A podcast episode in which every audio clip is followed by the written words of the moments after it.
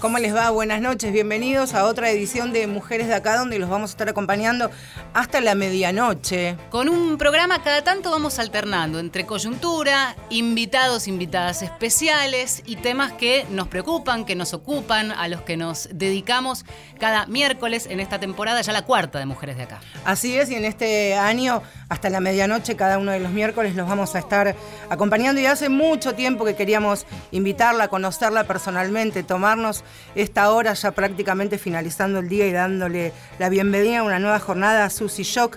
Artista se define y es eh, activista, sudaca, traba, poetisa, un montón de cosas en, en una sola corporalidad, por decirlo así. Susi, bienvenida y muchas gracias por tomarte este tiempo para acompañarnos. Hola, ¿cómo andan? Bien, por fin. Por fin. Ah, damos mucha vuelta, las viajeritas tenemos Ese es inconveniente de poder a veces eh, también acompañar y retribuir ¿no? a, a las compañeras que andan en la difusión, en la comunicación, tan necesario en el trabajo de una, ¿no? También eso. Pensaba en esto de, de viajerita y esta posibilidad de, de la radio pública que nos escuchan en todo el país, este peregrinar de alguna manera que, que haces por cada rincón de, de la Argentina. Hay una retribución también, una, un ida y vuelta con quienes te conocen y quienes te descubren, ¿no? En todo el país. Y muy intensamente, por lo menos viene siendo desde hace unos cuantos años para acá. Yo lo pondría inclusive en lo personal, así como una especie de, de estallido amoroso, desde el debate por el matrimonio igualitario Mira. para acá. Digamos que donde, donde fue más intenso el empezar a viajar, yo hago arte, teatro, empecé haciendo a los 14 años, tengo 50, así que hace un montón en el medio, pero claramente en esa época empezó a pasar algo y yo creo que fue como el crecer también de otras generaciones, otras discusiones, eh, otro modo de organizarse también en las provincias, en las ciudades chicas, ¿no? El, el matrimonio, que puedo dedicarme tres o cuatro programas a discutirlo como, como institución,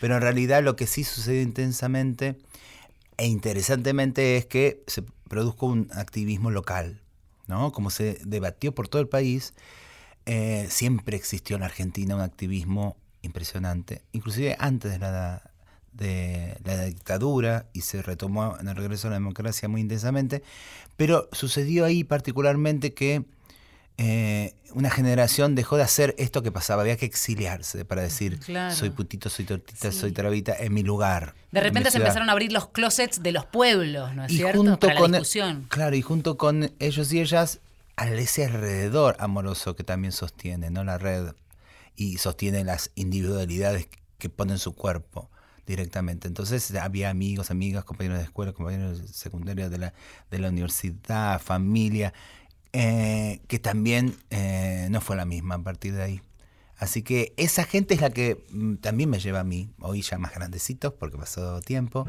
ya no son los nenes y las nenas de entonces, pero, pero sí con, con una madurez. Y a mí mm, particularmente me, me subyuga ese, ese cambio que hubo rotundo. En mi calle va a ser, en mi barrio va a ser, en mi ciudad, ahí, ¿no? No tengo que ser un exilio de irme a Buenos Aires para decir yo soy, o inclusive irse a otro país para decir yo soy. Eso eh, trajo un increíble empoderamiento. El país no es lo mismo, más allá de las coyunturas, ¿no? Yo sostengo cosas que creo que han crecido y que no es imposible volver atrás. Una es esta. Eh, y entonces eso ahí marca agenda y una se siente también abrazada por esos sectores. Por eso el mapa ahí empezó a ser de otra manera. Eh, también desde la autogestión mucho, yo, yo vengo desde ese palo, entonces, pero también autogestionar el viaje de Susi con la banda para que llegue, entonces por ahí los pibes están haciendo fiestas durante el año para pagar los pasajes y que una llegue. Y, y, eh, y de repente eso también genera como toda una, una, una actitud frente a un recital, no es solamente un recital de música, empiezan a pasar un montón de otras cosas, aparte que yo me pongo a disposición, vengo de Rosario, llegué el lunes, la función recién era el viernes y yo el lunes ya tuve un taller literario, tuve una reunión de la asamblea feminista, después... eh, o Es, sea, que, sí. es que todas esas aristas de alguna manera empiezan a cruzarse y son parte de ese activismo. Digo, no es solamente un artista que llega a un lugar eh, donde para muchos es el artista que están esperando, para un montón de otras cuestiones y otras militancias también, y otros para descubrir. El desafío que nos proponemos con Marce desde que arrancamos este programa, en, en lo que implica ser un programa federal para todo el país, es que muchas veces esas eh, historias que contamos, y sobre todo cuando se trata de historias en primera persona, de, personajes, de, mujeres eh, o de personajes que admiramos, que respetamos y conocemos, es de qué manera acercarlo, porque tenés el público que hoy te está conociendo y escuchando por primera vez y otros que ya te vieron eh, arriba de un escenario, que escucharon alguna entrevista. Es un poco un mix lo que intentamos. Mm. Pensaba en una palabra que seguramente vamos a, a escuchar desde en tu boca a lo largo de toda esta charla que vamos a tener es el significado y a mí me conmueve el valor y el peso que le das a los abrazos. En todas las entrevistas que yo he visto, no solo por este programa, sino en las gráficas, en las entrevistas en algún espacio audiovisual, el significado del abrazo y cómo eso a vos de, de alguna manera te fue marcando desde muy chiquita en tu casa. Y ahí quisiera hacer el tirar la primera ancla, ¿no? Que lo que significa en tu vida algo distinto a lo que generalmente se cuenta o se comunica acerca de, la comunidad de, las travestis o de las transexuales, ¿no? Que no ha sido expulsada del seno familiar, con lo que eso significa para un pibe, ¿no? Sí, y también como para seguir discutiendo, ¿no? Esas familias, esa idea de paternidad y maternidad, eh, que siempre está ahí como impoluta, que no se toca, eh, y terminamos siendo finalmente esta sociedad hipócrita porque nosotras nos revelamos entre los 9 y los 12 años. Y ahí es donde somos expulsadas del hogar. Entonces, fíjate vos que después somos niñitas negociando con ese mundo adulto e hipócrita, con nuestro cuerpecito, que es lo único que tenemos para comer, para sobrevivir. Eh, y eso no, no está en la agenda ni siquiera comunicacional de este país. ¿Viste? Estalla, por ejemplo, los abusos en adolescentes del fútbol y, ah, se conmueve todo el mundo. Y nosotros es sistemático todo el tiempo. En época de crisis como en esta es donde más las pibitas están en la calle. No somos adultas, autónomas de nuestro cuerpo, que podemos decidir. Somos niñas, ¿no? En, frente a la necesidad básica de, de, sobrevivir, negociando con el cuerpecito. Eso como primer punto. Y entonces ahí es donde yo digo, ahí no estuvo un abrazo. Porque es potente el abrazo, pero claramente también es enjuiciable el desabrazo, porque somos infancias. Cuando yo digo que a mí me pasó es para decir que no pasa también, ¿no? Para seguir en, este, en, este, en, este, en este juego de desenmascarar finalmente este adultocentrismo y esta, esta hipocresía eh, de familias y entonces intentar por ahí, porque cuando te abrazaron es fácil, o por lo menos tenés, no sé, un montón de camino ahorrado, no hay vacío, en ese vacío tendré otros, pero ese vacío fundamental no, no tengo que pasar, no tuve que pasar tiempo de mi vida para llenarlo. Yo lo digo siempre, ¿no? Digo, la verdad que yo no estoy acá arriba del escenario para que me quieran. No estoy, no, no, no me enamoré ni busqué el amor para que me quieran, no, no, no genero situaciones, hasta digo, no, no fui a la universidad ni, ni armé una organización para que me quieran, digo, lo, porque a mí ya me quiso quien me tenía que querer. A partir de ahí sí tengo claro. Ni más ni menos. Ni más ni menos, ¿no? Súper claro eh, que hay un montón de, de estrategias que busco y que negocio también para que ese amor que tiene un montón de formas, por suerte, eh, sea el vínculo, ¿no? Como artista, como, como activista, como simple ciudadana, eso, porque me parece que en serio es el motor em, para construir todo lo que sin hipocresía en principio, ¿no? Un amor sin hipocresía, sin rótulo, sin, sin tanto límite. Porque en nombre del amor, perdón, en nombre del amor eh, tenemos esta sociedad, ¿no? Claro. Tenemos estos pibes en la calle, eh, la explotación de pibes es muy gigante y no solamente de, la comunidad trans travesti, de las infancias están en peligro. Las infancias son explotadas sexualmente, explotadas laboralmente, eh, disciplinadas para ser solamente consumidorcitos y consumidorcitas de lo que el mundo adulto quiere vender. Eh, a ver si no paramos la pelota, como diría Marlene Guayar, de una vez por todo, porque esto está recontra re mal. El planteo a nivel social, incluso mediático, empieza a abrirse camino. Pienso siempre en eh, aquel o aquella oyente adolescente o en la preadolescencia con inquietudes, con referentes. Ahora las redes sociales también comunican y abren mucho, muchas posibilidades. Pero después es volver a casa y es encontrarte con esa pared. Entonces, em, entiendo, y en realidad te lo pregunto, si esa actitud eh, abierta, comprensiva y amigable por parte de tus padres, em, de alguna manera fue un trabajo de ellos también, más allá después de las luchas que fuiste encarando y que representás a lo largo de la vida, ¿no? Mi, mi papá eh, fue obrero textil, mi vieja tucumana, ama de casa y después fue portero en una escuela. Yo me crié con mi hermano y mi hermana adentro de una escuela. Vivíamos en la terraza arriba de todo, el patio de la escuela. Y entonces, em, a ver, no, no hubo Foucault ahí en el medio, no estaba Judy Butler como información, ni, existió la, posibilidad de googlear qué hago con un niño que no quiere ser ni nena ni nene.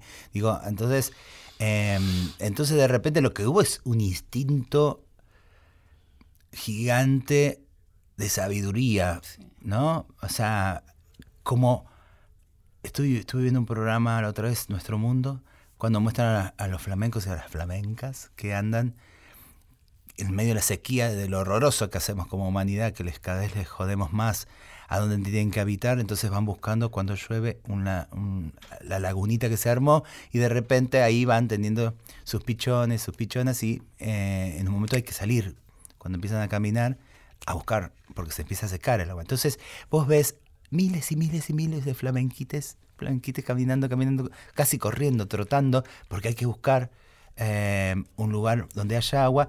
Y ves a papá flamenco y a mamá flamenca cuidándolos a todos. No, está, no están detrás de, la, cría propia.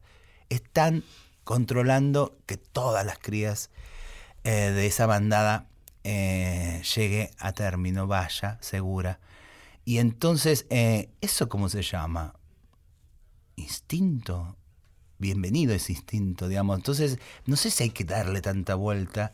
Si bien es una época interesante porque hay más herramientas, porque la verdad que hay herramientas, hasta la docencia la tiene, eh, no solamente la posibilidad de que vayamos nosotras mismas y tengamos que ver, con cuerpo, ese cuerpo que hablaste vos, para dejar de ser dichas por un otro, mm. eh, sino que hay mucha información. Vos googleás la palabra trans, travesti, y hay un montón de información trans, hay filosofía, hay pensamiento, hay artistas, hay deportistas.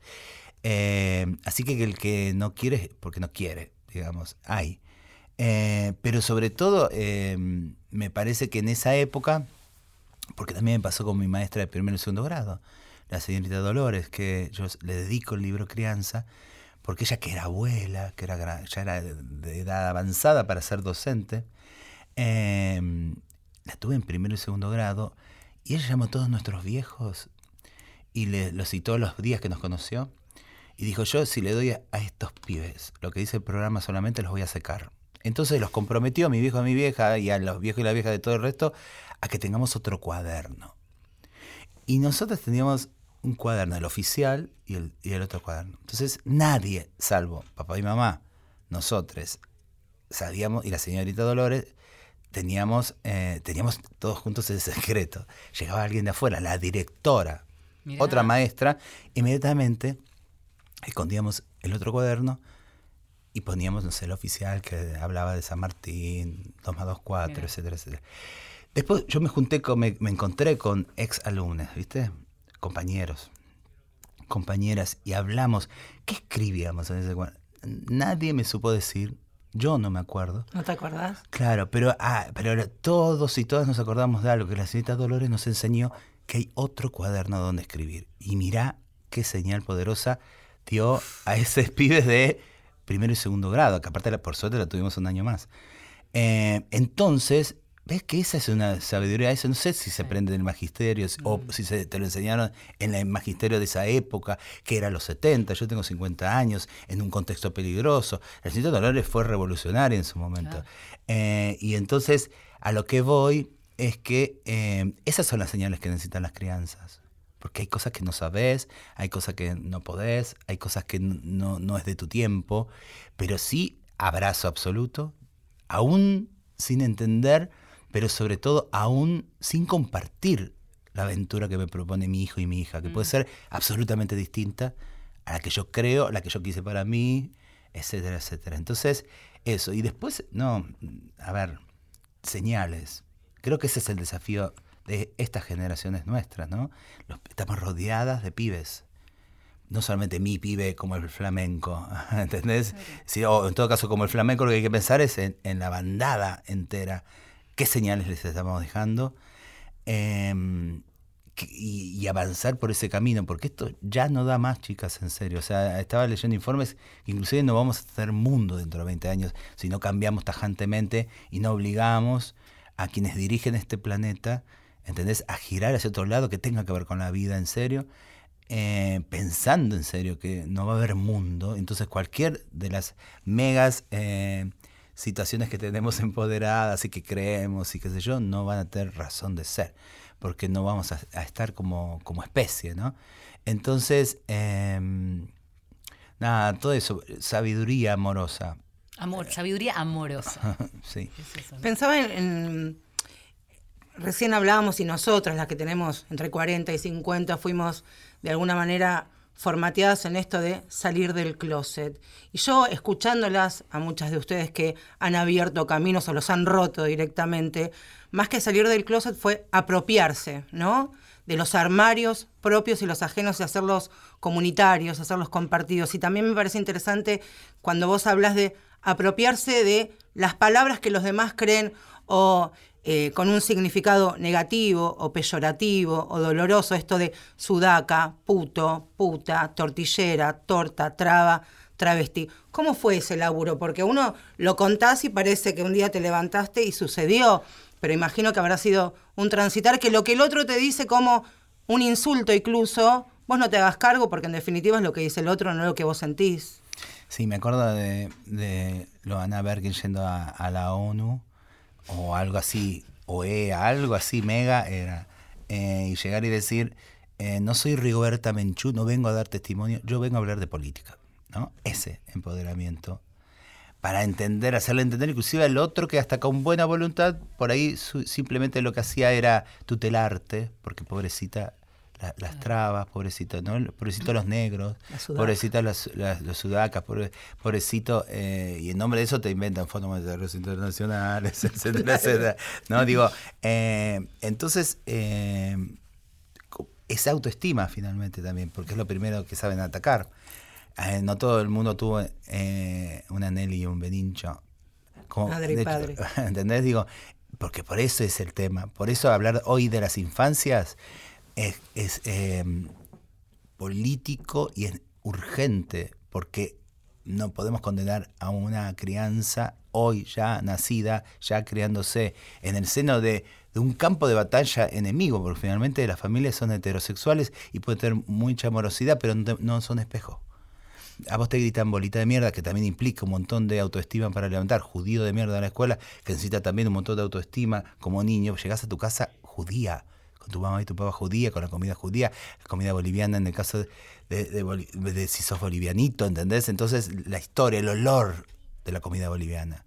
Nosotros llegamos a un campo opuesto, que es la heterosexualidad, que en el caso copado de mi viejo y mi vieja han sabido abrazar, no exigir que una, ni mi hermano ni mi hermana seamos de una manera, eh, como hombres y como mujeres, no exigirnos eso. El problema es que vos salís después a la calle de la señorita Dolores y está el mundo exigiéndote ser nene y ser nene, y sobre todo en esa época. ¿no?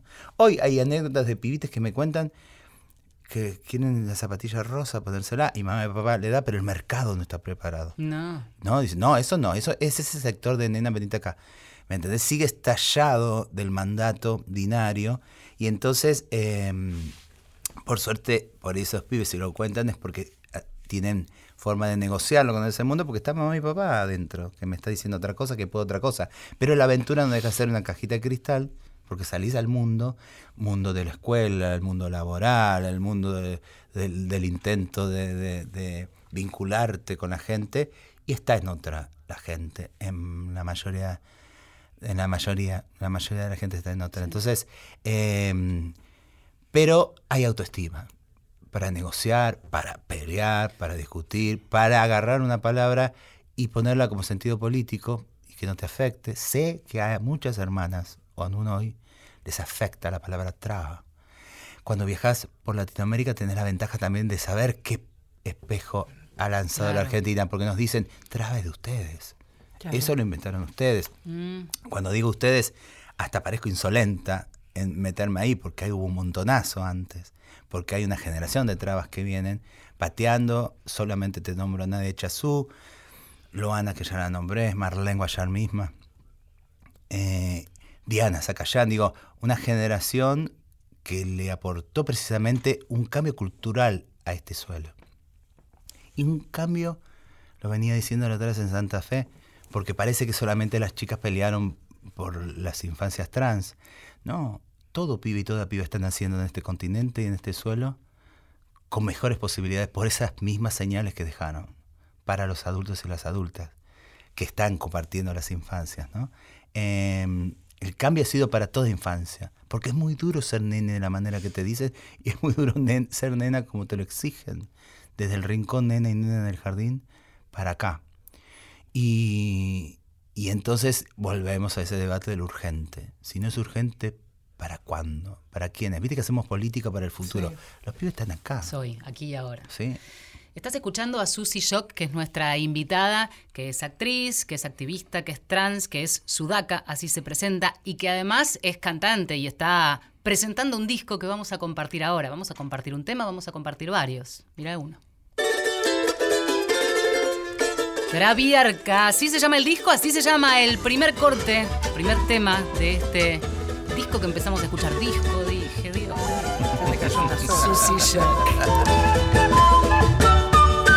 Celebrándote lo Ana, andará este guainito, mientras los cantos hermana bailan viejas y chinitas, invocándolo a tu nombre, como antaño a Cristo, ahí bailándote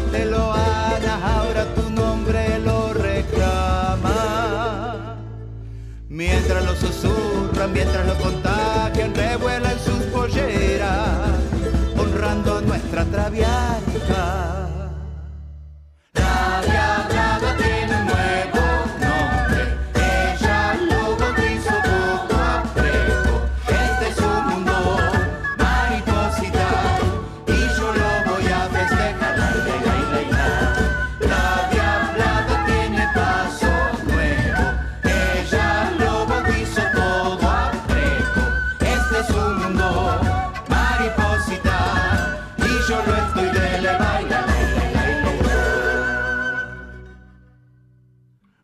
Cantándote lo Ana, crece, crece este guainito, mientras lo bailo hermana, cantan viejas y chinitas,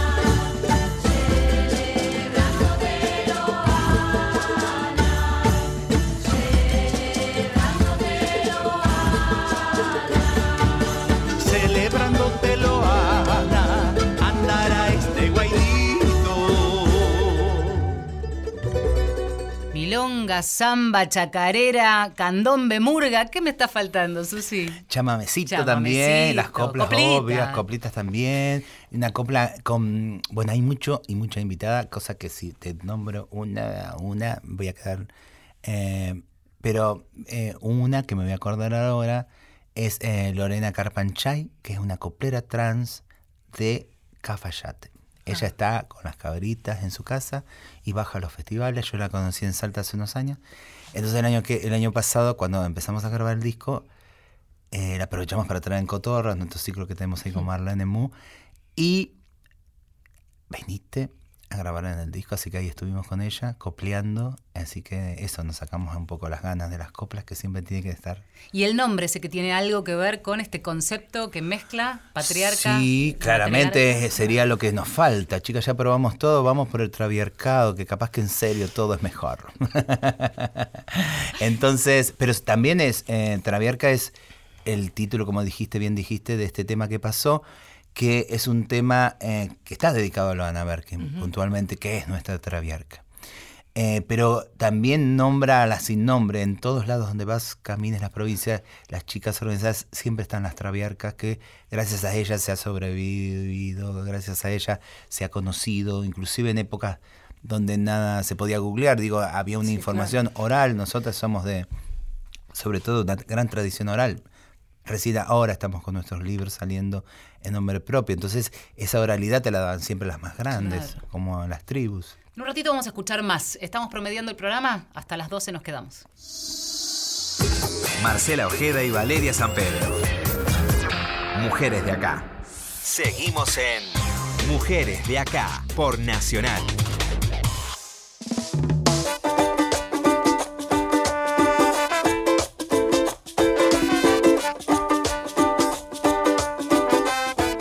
La medianoche seguimos haciendo Mujeres de acá hoy con protagonista absoluta, Susy Shock. Bueno, ya dijimos este, actriz, cantante, poeta, activista, eh, traba, trans, todo lo que vos quieras hacer, lo vas a hacer. Y mientras te escuchaba esta media hora que ya hemos hecho de programa, y uno te escucha con un manifiesto prácticamente amoroso, intenso, pero también es político, ¿no? Cuando uno, en las palabras, más allá de ponerle cierta ternura y amor, hay también un manifiesto político que se construye a través de la militancia. Y te quería preguntar, y esto ha sido seguramente un debate histórico acerca de los feminismos, ¿cuál es la deuda pendiente que tenemos las feministas de los feminismos con los colectivos trans y travesti en nuestro país?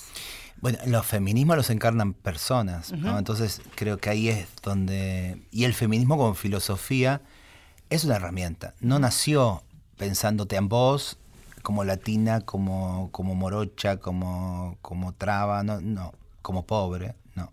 Fue un, una, apoderarse del feminismo como herramienta. Así que el feminismo no sé si justo eh, como filosofía no tiene que pedir, por ejemplo, disculpas como si ciertos feminismos en la Argentina que a mí no, pero a generaciones anteriores, a Luana misma, Por eso, le, le impedían estar en el encuentro nacional de mujeres, que hoy es el encuentro plurinacional.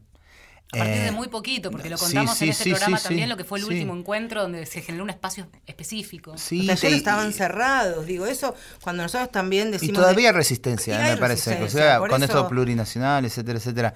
Eh, nada, me parece que eso está bueno como saldar, porque ahí comienza el abrazo también, cuando no hay como un retroceder con, con ciertas cosas. Digo, cuando estamos hablando de, de pares, o por ahí de sectores amigables. Em, porque una no habla, yo no ando regalando abrazos a quien no me interesa, a quien me violentó, a quien no nos cree, a quien nos odia. Digo, no, no voy al episcopado a ofrecer un abrazo a la salida, ni, políticamente no me interesa. Departamento Central de Policía. Claro, claro. Digo, eh, porque a veces se confunde eso. Digo, una pregona el abrazo intenso en la tribu, en aquellos que, están dispuestos a, aprender y reaprender. Digo, hay una intuición también que una pone en práctica a partir de eso, ¿no? ¿Qué cosa es cierta ignorancia? ¿Qué cosa es, una violencia explícita, enmascarada inclusive hasta en política pública, por ejemplo? ¿no? Una sabe a dónde sí y a dónde no. Eh, pero bueno, en, ese, en ese sentido, eh, creo que el apoderarse claramente de estas herramientas hace que es quitarle también el, arma que solamente lo tiene, como si el feminismo perteneciera a, un lugar, a ciertas personas, entonces uno tiene que ir a pedirle permiso para ser feministas, para hacer trabajo feminista, para pertenecer. Sobre todo quienes venimos construyendo en muchos bordes, Porque decir yo, yo pertenezco al arte argentino, sí, porque, pero estoy en el sector de los bordes, porque estuve desde los 14 años construyendo ahí, ¿no? Entonces, eh, entonces no es que pobrecita una es autogestiva porque Tinelli no me llamó, es que es el borde en el que yo construí toda la vida, porque había otros y otras antes, románticos o no, románticas o no, entendiendo que pelear una obra de teatro, pensarla, embellecerla, era la posibilidad de cambiar el mundo y una creció ahí adentro. Mira, ¿viste de la señorita Dolores al teatro Mirá. independiente? un solo es paso. interesante eso, claro, porque Claro. Se, se va dando de manera tan simultánea. Eh, y, yo pensaba de qué manera articula, que es una palabra que muchas veces usamos cuando se articulan políticas públicas, cómo se articula la, militancia o de qué manera pelear distintos lugares. Y pensaba, mientras vos hablabas, en algunos ejemplos que tienen que ver los del hogar, tener ese núcleo familiar eh, abierto y amigable, dispuesto, por ejemplo, a abrazar eh, esa disidencia. Eh, de repente el Estado con políticas públicas, el cupo eh, laboral trans, que puede, incluso como el, como el cupo femenino, puede este, generar, pareciera ¿no? amplificar el gueto en un punto, pero es como un primer paso. Después desandemos ese camino, como lo hablábamos hace poco con Sasa, un- una invitada, este, con esto del género fluido eh, y, toda una militancia al respecto en donde cómo recién ahora podemos permitirnos hablar de género fluido. En algún momento necesitamos ponerle nombre. Sí, y venimos intensamente desde, para mí, esta época, cuando la pienso, eh, tiene sus pequeños primeros pasos en el regreso a la democracia. Ahí empezó algo que nos frenó.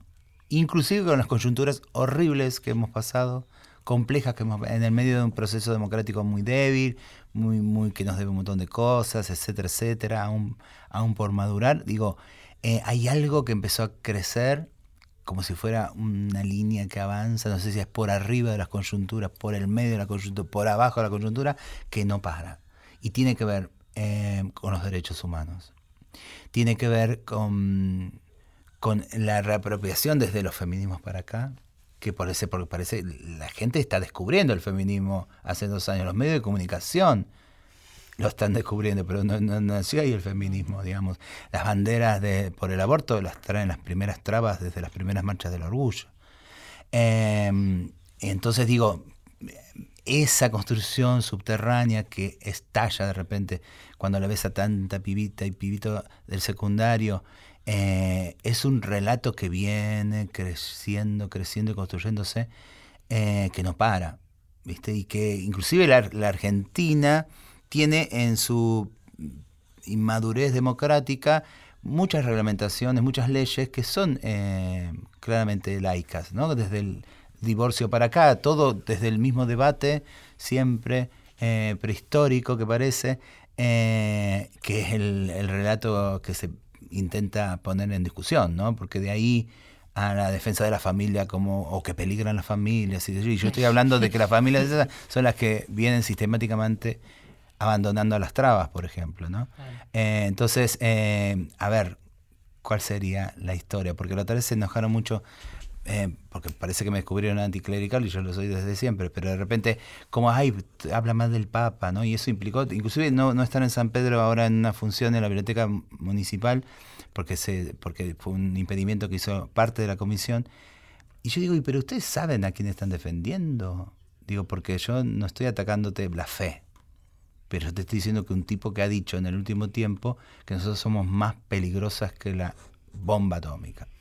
¿No? Y sin ir más, hablemos, porque está todo escrito inclusive, ¿no? Lo que ha dicho Monseñor Aguirre en el último tiempo, las violencias que ejercen eh, su institución que comandan, su institución que comanda. Entonces digo, todo esto es como para ponerlo en la mesa y decir, claro, una es la última que contesta, pero una contesta, ¿viste? Se para frente a algo aberrante que es la misma institución que tanta muerte tiene para contestar. Yo no, no, no es que estoy en casa, estoy aburrida y pienso en, Francisco, ¿viste? Claramente son respuestas que te salen desde la literatura, desde la música, porque está atrapado. Reacciones, digamos. Sí, porque cómo, cómo pensamos, cómo pensamos un femi- feminismo sin pensar la hoguera espantosa llena, ¿entendés? De, de tanta femenidad acusada de distintos motes de acuerdo a la época.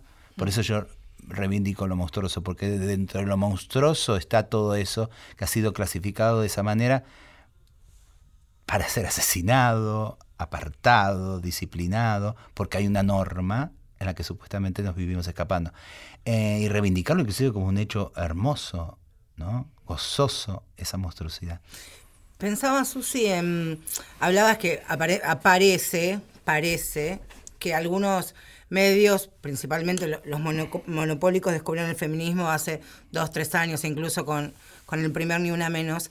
Y quería esto linkearlo con lo que significan los crímenes de odio contra la comunidad LGBTI, todas las letras que luego quieran ir mm. agregando, pero principalmente con, las travestis y, con las trans. Y este, bueno, el año pasado con, el, con la sentencia por el crimen de odio contra Diana Zacayán, se comenzó a hablar, más allá de los medios, por supuesto, que históricamente le dan la cobertura periodística, pero sí es cierto que las trabas que son asesinadas violentamente en nuestro país son invisibilizadas incluso a veces desde el propio colectivo, en este caso el feminista. ¿Lo sentís también así como que el femicidio solamente es para una corporalidad femenina nacida 100% y percibida así desde el momento que nació, como que se le baja el precio a una traba que fue asesinada, ¿no? Sí, sí, sí. Eh, nosotros empezamos esta, este gobierno eh, con la necesidad de poner también ciertos puntos. Ahí nace la colectiva Lona Berkins, con la que estamos haciendo ahora muchas cosas bellas que también quiero contar. Y de repente una de las cosas era sentir que no estábamos en la agenda emocional de este país, ¿no? Eh, inclusive cuando este país nos debe tanto por esto mismo que venimos hablando. Digo, las señales que, que hemos dejado, las construcciones concretas, pero digo, estas señales para todo pibe y piba, ¿no? Eh, para otros modos de maternar y paternar también, digo, o sea. Y, claramente eh, en ese punto de tanto retroceso, inclusive si hemos logrado levantar un poquitito la cabeza en el medio de todo, para decir, bueno, hay algo de ciudadanía que se está esbozando, que a partir de estas peleas y reivindicaciones y derechos logrados, eh, se vuelve a caer al último del último pozo, abajo de todo. Y en el medio de eso, la verdad que la sentencia de Diana fue, más allá inclusive de pensar sentencia, pensar, uy, qué punitivas nos estamos poniendo de repente, hmm. también, pero finalmente era como un abrazo ante tanto cachetazo, decir, bueno, se reconoce la corporidad travesti, se reconoce, eh, si, reconozco la muerte, reconozco la vida. Sí, es una reivindicación. Sí. Sí. Em, no sé cómo, estamos de tiempo, porque vos decías quiero contar algunas cosas que está bueno también porque es parte de lo que, de lo que nosotras queremos incorporar a este programa, así que que no quede de cola en el, en el programa. Em, pero también pensaba cuando hablamos de, de, la trágica tradición del colectivo de travestis, trans, eh, de este promedio de vida o sobrevida de 35 o casi, casi 40 y ni siquiera. Y, y, y vos te escuchábamos presentarte y decir tu edad e imponerte y, y bueno, estamos hablando con una excepción y esa representatividad de, te debe dar también una responsabilidad que encarnás con lucha sobradamente, con este recorrido en el país y demás, pero ¿cómo lo sentís? En la, en la 3 estamos hablando en Rosario, precisamente con las compañeras, las hermanas de allá. decir, loca, estamos llegando a los 40, yo ya tengo 50, hay cercanas también ah, con esa edad y, la sensación general de no estar preparadas para haber transitado estas edades. impresionante. Sí, sobre todo porque ahí la vuelvo a nombrar a Marlene, ella dice, tengo un cementerio en la cabeza. ¿no? Entonces vos sabés también de todas las que no están, por muerte evitables también. ¿no? Esto nos implicaría... ¿Qué esa definición? Sí, este, poeta del dolor, diría yo, que es Marlene Guayar. y entonces, em, y de repente eh, bueno, ¿y ahora qué queda? Y las pibas diciendo, bueno, no sé, tendríamos que soñar. Dice, estamos haciendo un taller de escritura, ¿no? Y hablar con la Vargas, hablar con las chicas de la Casa de las Locas, que están, han fundado una casa autogestiva desde el arte, desde el aprendizaje, desde, y ahí es donde fui a hacer el taller el lunes y digo, y claro, y ahí viene entonces ese desafío nuevo. ¿no? Digo, porque algo tan básico que digamos que lo tiene todo el mundo a mano, aunque no lo use, aunque pierda el tiempo y no lo use, como es soñar, eh, es una deuda pendiente para todo un colectivo. Eh, entonces, eh, porque si vos pensás en el día a día, ¿no? aún hoy, porque ese promedio no se bajó, O sea, eso sí que lo- que decía Vale, yo siempre cuento esta anécdota que para mí fue muy eh, fundacional, te diría. Cuando se sancionó la ley de, de identidad de género, yo estaba en la plaza con una amiga mía que fue invitada a este programa, que tiene más o menos tu edad, Ariana, trans también. Entonces, en un momento, cuando estaban todas abrazándose y llorando, y ese llanto desde, desde las tripas de verdad, por las que estaban y por las que claramente quedaron en, en el camino, entonces en un momento me dice, negra, empezá a mirar a tu alrededor y señalame a tres que tengan promedio 50 años. Y yo empecé a girar como casi como un trabajo periodístico y me di cuenta que no me, no me alcanzaba la, la los dedos de la mano y ahí dije, wow. Porque uno desde... Te sobraban los Y dedos de la sobraba, mano. eso quise decir, perdón. Desde otro lugar, desde el privilegio, de la comodidad, de ser sufriente en otros aspectos de la vida, pero no en este en el que ustedes cuentan casi que cotidianamente, ahí te das cuenta, 35 años. Y sentís que, como estoy viviendo de regalado 15 más con respecto a otras compañeras que no llegaron por violencia institucional, por masacres policiales, porque los dispositivos de salud no están preparados para acompañarlas. Sí, evidentemente sí, falló todo entonces. Claro, inclusive si podríamos hablar con cada una que fue pasando los 40 a los 50, también ver en qué estado, ¿no? ¿Cómo están? Claro, Claro. esto, la, la otra vez Marlene decía, no me puedo concentrar para leer algo tan básico como, como eso. Y ahí en esa, en eso, en ese diagnóstico de sí misma, hay un montón de cosas, ¿no? Porque se ha sobrevivido eh, siempre como en contra. Ahora estamos teniendo o tenemos o estas cuestiones como estas leyes, estos momentos históricos así pequeños que hemos tenido, este, este, este abrazo eh, de nosotras mismas para nosotras mismas para poder construir otra cosa, su- vendría a ser como, como cierto bálsamo pequeño. eh, pero bueno, en las coyunturas cuando son complicadas se complica todo sí. también, ¿no? Entonces, ahí soñar otra cosa, pensar en reparar a las viejas sin pedirle nada a cambio. Eso quiero decir. Porque muchas veces el Estado, cuando es ocupado, también es pidiéndote que hagas un cursito a cambio. y tal. No hay que pedirle nada a cambio porque el Estado le debe todo a todas las viejas. Todo. Y después pensar en las infancias, todo, para que no pasen esto. Dos cuestiones básicas, así chiquitas Los y viejos y las gigantes. pibes, claro. Sí. ¿Escuchamos más música de Dale. Susy Shock? Uy, justo. A propósito, todo tiene que ver con todo. La solitaria se llama este tema. Escuchen.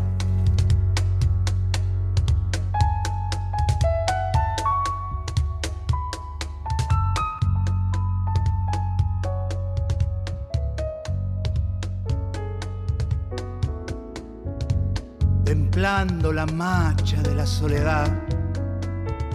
Me perdí en los montes que en la ciudad no hay, pa' que no me viera la libertad y el nombre que tanto me hace llorar.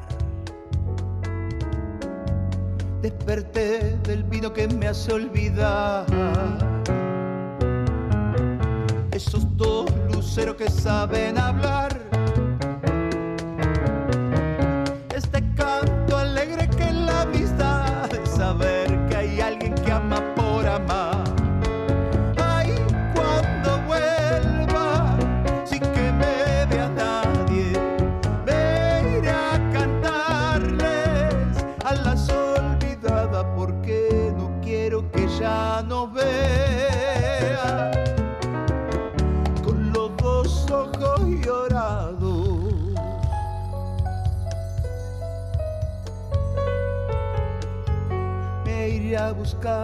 entre las canciones una piel caliente por olvidar dolores. Algún ser que sepa de amores y duda, una piel que nunca haya sido muy pura. Entre chacareras, sueños y vidalas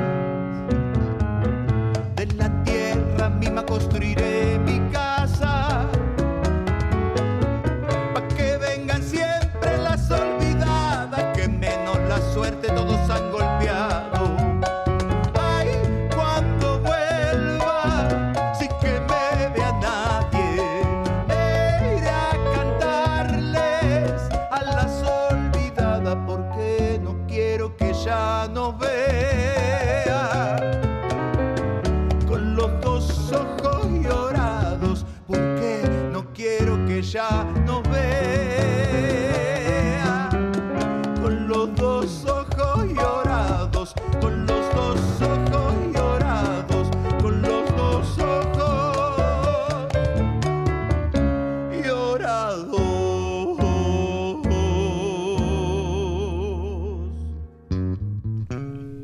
solitaria. Aquí escuchamos parte del disco que estás presentando. Este fin de semana una de las presentaciones, Susi. En Córdoba estaremos ahí eh, en Distrito 7, ¿puede ser? Yo tengo Espacio 75, Ah, Rodríguez era por ahí, Peña y era un Cabrera, número. nada. Espacio 75. Bueno, el sábado 21 a 30. ¿Y así van yendo por las Por distintas provincias? lados, Con Sí, la casita por todo. ¿Cuántos son en la banda? Seis, que incluye una bailarina, una amiga traba salteña que te baila toda la vida. Creo que la vamos a dejar de que venga porque desde que apareció la negrita, todo el mundo habla del baile de la negrita y se olvidaron de los músicos. Y el, No, armado, y el armado de la banda también, ¿no? Porque eh, en tanta gira van conociendo músicos, deben ir Sí, sí, sumando. sí. La igual la bandada viene como firme desde hace Ah, unos cuantos firme. años. Quiero decir que, que la bandada de colibríes, este disco tiene todos los arreglos de Caro Bonilla, salvo lo que toca específicamente cada músico. Pero en realidad tiene los arreglos hermosos de Caro Bonillo, que es una hermana, amiga, musicaza. Eh, y todo el talento, las ganas, la garra de la bandada, que ya es familia, que venimos hace muchos años conociéndonos, tocando juntos, a veces invitadas desde los discos de la otra pero hemos confluido ahora en este proyecto y nos está yendo divinamente, o sea, estamos viajando mucho, estamos así, nos sobra abrazos por todo el país, por el continente. Vamos a ir subiendo ahora en las redes sociales, porque bueno, no, no nos da el tiempo para todo, pero claro, cuando tenés una artista multifacética y de repente, por ejemplo, decís, bueno, una poesía. eh, Programa de televisión. lo- bueno, hay una entrevista genial de Ana Cacopardo Ay, que vimos, compartimos y comentábamos. Es una Digo, cosa. eh, lejos de, de esta cuestión periodística de querer, viste, cerrarnos, o sea, abrirnos a otras colegas que han hecho notas enormes que podemos recomendar y también copiar en redes, pero decía, eh, ge- una genera material a partir de eso que, que les pasa, porque además la estás militando en cada una de esas expresiones artísticas. ¿Estás escribiendo ahora? Estoy, eh, siempre si, escribo en la revista Mu, tengo mi columnita ahí. Eh, tengo pensado atacar unos proyectos a partir de dentro de unos meses que, que vengo madurando mucho, mucho con Claudia Rodríguez, una hermana traba, escritora chilena. Ahí mm, vamos a empezar, estamos ahí madurando un trabajo conjunto de escritura y porque estoy muy metida en el disco, Claro. en haberlo hecho y ahora en presentarlo, así que lo que me falta es tiempo para, para sentarme a empezar eso. O varias Susis. O varias Que bien Susis, nos haría. sí. El próximo martes 20. Sí, 21 ya. Sí. Martes 21 a las 7 y media de la tarde en el eh, circuito cultural allí en el JJ, en el barrio del Abasto, Jean Lloré 347 van a estar haciendo la presentación formal, oficial para el público de Ruinas, Diálogos desde el fracaso con Marlene Guayar, que vas a estar participando todo bajo la producción de la colectiva de Luana, ¿es así? Sí, Para la Facultad de Sarmiento. Eh, no, para no, con. Con, ok. Estamos, eh, hemos, eh, se nos ocurrió este proyecto de televisión propio, eh, trabajado desde nosotras, producido desde nosotras, diseñado de nosotras, y lo charlamos con la universidad, que tiene unos hermosos espacios de trabajo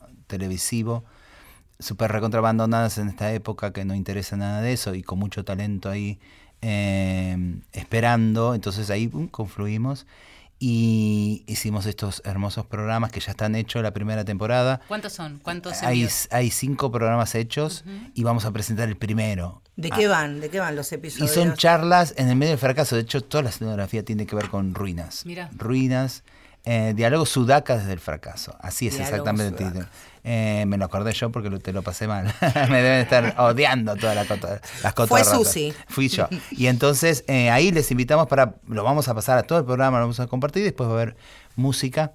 Eh, entonces es charla de Marlene con un montonazo de activistas trans travestis de Latinoamérica. Marlene Marlene Guayar, que la Marlene Guayar, sí. nombrando hace un ratito también. Eh, entonces eso ha sido pensado, tiene que ver con la- los activismos, las personas, las historias que hemos conocido, que seguimos conociendo en cada viaje, las hemos traído para que también las conozcan en Buenos Aires. Estamos haciendo un vivo el primer jueves de cada mes con algo parecido, un vivo.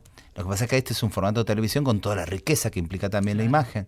Eh, entonces eh, les invitamos a eso, que vengan, que apoyen este trabajo Traba Trans Marica Torta que hemos hecho, no binaria, porque se ha sumado un montón el colectivo eh, de crear. Y bueno, ahí está, desde Uruguay, de Chile, y tenemos eh, muchas provincias con info eh, desde el arte, desde el pensamiento crítico, de las propias vidas, eh, ricas vidas, desde sobrevivir y también de recontravivir desde la diferencia. Empezar a aprovechar a vivir, ¿no? De lo que decíamos recién mientras escuchábamos el tema. Dejar de, de- de- de gastarse toda la vitalidad en intentar ser y que te respeten y te acepten y, te, y, y- y puedas estar tranquilo sin estar peleando todo el tiempo por un lugar, por un espacio o simplemente por sobrevivir.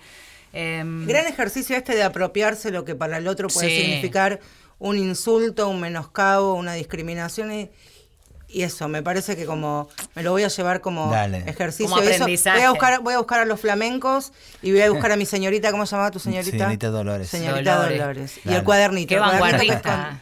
El otro cuaderno. El otro cuaderno. Bueno, nos quedan dos minutitos para, para cerrar. Algo que nos quieras dejar picando en este cierre de programa todo tuyo. Sí, eh, nada, agradecer. Yo quiero agradecer también en estas épocas a ese, a ese puntual eh, y hermoso colectivo, a esa tribu. Ayer nos acompañaron hasta la Cámara de Diputados en La Plata, que fuimos con Marlene también y con Caro a, a exponer libros trabas. Y lo que nos conmueve, nos sigue conmoviendo y nos recontra, recompromete es eh, tanta juventud siguiendo, mirando, con en la remera puesta a Diana, Loana, nuestras frases. Los pibes están, las pibes están tatuando nuestras frases. Estás en remeras, estás en lomo de carpetas de los pibes del secundario. Y eso, eso recontra compromete. Eso también es algo que nos, también no- nos supera. Ojo, no es que estábamos esperando algo así, eso nos supera, pero nos encuentra súper centraditas también, ¿viste? Para poder recibir eso, para entender desde dónde viene eso, con qué necesidad también, ¿no? Eh, y bajar también eso, somos recontra humanas, eh, súper imperfectas, no queremos ser la- las divas ni los mitos de nada, todo lo contrario, y así mismo recordarnos a, a Tiana, a Loana, a Nadia, eh, desde ese lado, humana, que han parado, se han sabido parar de las miserias que este mundo nos endilga para dejar belleza. Porque finalmente que un pibe coma, que un pibe pueda crecer con todas sus alitas eh, enteras, es belleza. Belleza y enseñanza, eh, entre las recomendaciones que queríamos hacer, ya nos estamos despidiendo, es el libro Crianzas, eh, que tiene que ver un poco con esto, con esa amorosidad, esa circulación, ese abrirse a escuchar, a estar pendiente de los pibes, a poder criar eh, libre de- de prejuicios, de binarismos y tantos etcétera, pero Nos vamos. tenemos que ir. Susi, un gustazo. Un gustazo. que Tardó, pero nuestro- estamos. A nuestro refugio. Siempre el tuyo cuando quieras. Dale, gracias. Las recomendaciones gracias. en las redes de todo esto que vinimos nombrando, nos estamos despidiendo. Hicimos el programa en la operación técnica Diego Rodríguez, en la producción Inés Gordon, en la coordinación de aire Néstor Pichiborro. A mi izquierda, hoy, Valeria San Pedro. A mi derecha, Marcela Ojeda. Será hasta el próximo miércoles a las 11 de la noche. Adiós.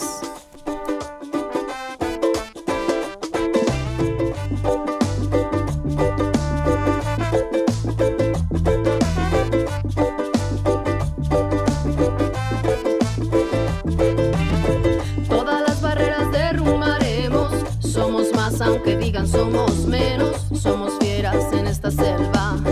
Con femenina esencia, comprobaremos que sororidad es la respuesta. A través de amor, lucha y coherencia, labramos camino espiritual con la tierra. La luna madre brillante de nuestra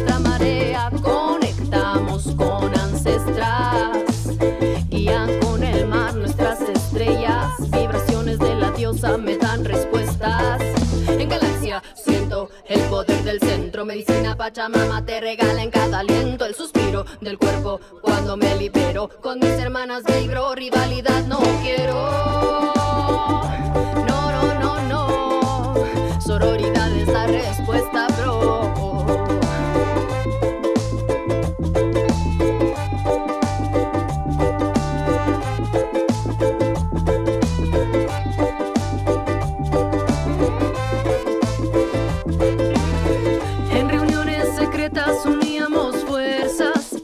Enseñanza abuela, somos sus nietas, trabajamos por el bien. La magia está en este tren, donde no solo es ella y él, sin género también. Formamos economías alternativas, modo de producción que a lo normado arrima.